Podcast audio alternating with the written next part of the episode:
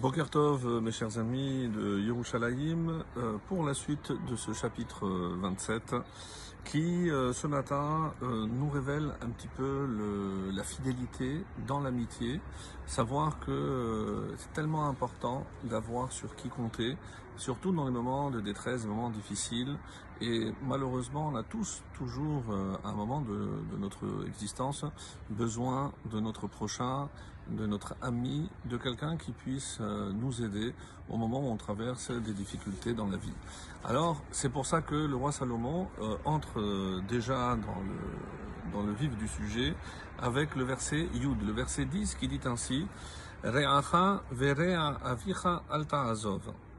Ne délaisse pas ton ami, Re'acha, verea avicha, et euh, ni l'ami de ton père. Donc on voit bien ici que euh, celui qui a été capable d'aider ton père sera aussi capable de t'aider toi.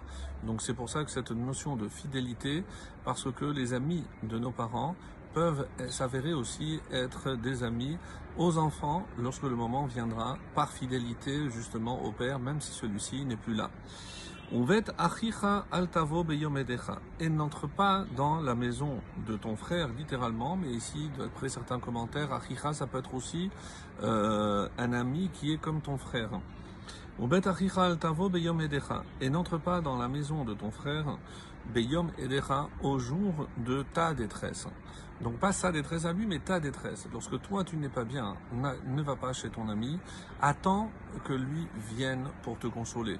Puisque si toi tu vas chercher cette consolation, tu ne seras pas dans une disposition, euh, on va dire, favorable, et euh, tu lui en voudras peut-être même de ne pas être venu, euh, alors que peut-être il n'était pas au courant de ce, ces moments difficiles que tu étais en train de passer. On voit dans l'existence malheureusement des gens qui euh, souffrent en silence et euh, qui cachent cette souffrance à leur entourage. Donc euh, il faut faire attention, il faut être toujours à l'écoute et vigilant. Euh, des fois, il y a des signes précurseurs qui peuvent annoncer malheureusement donc une grande détresse chez l'autre et avoir les moyens de de parer au pire en proposant notre aide, bien évidemment. Tov shachen karov me'ach rachok. Donc toujours dans le verset 10, assez curieux puisque généralement il est toujours com- sont composés de deux parties. Là en l'occurrence ce verset comporte trois parties et une sorte de conclusion. Tov shachen karov, mieux vaut un voisin proche mais rachok qu'un frère lointain. Pourquoi? Parce que le jour où tu en as vraiment besoin, le temps que ton frère arrive risque d'être trop tard. C'est pour ça qu'il faut, et on le demande d'ailleurs tous les matins, qu'on soit toujours entouré de Shachen Tov et nous éloigner de Shachen Ra.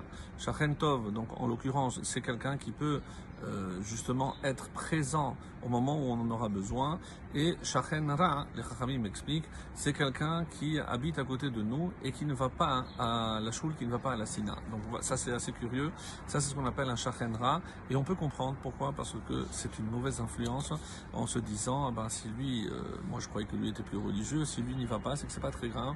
Et ça va évidemment me conforter dans le fait que moi non plus, je risque de ne pas y aller. Donc c'est pour ça qu'il faut s'éloigner de Shachen Ra, celui qui risque d'être euh, une mauvaise influence pour euh, mon comportement et évidemment à plus forte raison pour le comportement de nos enfants. Le verset Yud Aleph, Chacham Beni Vesamach Libi. Chacham Beni, sois sage mon fils, Vesamach Libi, et tu réjouiras mon cœur. Donc, euh, lorsque je vois que mon fils recherche la sagesse, hein, eh ben, c'est la plus grande joie pour le père. Et ici, évidemment, la sagesse, comme le roi Salomon l'a dit tout au long de son livre de Michelet et même ailleurs, la sagesse, c'est la sagesse de la Torah, bien entendu. Donc, lorsque un père voit que son fils s'évertue à acquérir cette sagesse de la Torah, c'est la plus grande joie. Vesamach libi, c'est ce qui va procurer une vraie joie. Ve'ashiva chorpi, Davar et j'aurai de quoi répondre à qui me fera des euh, reproches. Alors, à Shiva, je pourrais répondre Chorpi, et pourquoi on va faire des reproches? Certains disent ici que c'est dans un contexte de guerre. Si euh, le jour où je devrais livrer une bataille, eh ben, ta sagesse et ton expérience me sera utile pour venir à bout de mes ennemis, d'une partie, ou alors le fait que lorsque que moi aussi euh, j'aurai besoin, moi ton père, lorsque cette sagesse que tu auras acquise me sera aussi euh, utile à moi pour euh, vaincre ma bataille, à savoir peut-être que je n'avais pas les forces nécessaires et le fils est capable aussi dans ce domaine de venir en aide à son père. Et on termine ce matin avec le Yud Bet, le 12, Arum Ra'a Ra'a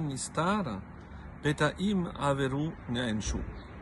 Alors c'est presque mot à mot euh, dans le chapitre 22, le verset 3, c'est exactement, pratiquement mot à mot, qui dit L'homme avisé voit le malheur Nistar, et il se cache. Parce que quand il a compris les conséquences de tel acte, il se cache pour ne pas faire ce mal. Peta'im averu Les simples passent et ils sont punis. Passent outre ces, recommandations et malheureusement ils vont tomber et et évidemment ils vont être sanctionnés. Donc tirer des enseignements de ce qu'on voit pour ne pas répéter dans le futur. Voilà ce à quoi le roi Salomon nous invite aussi ce matin. Excellente journée.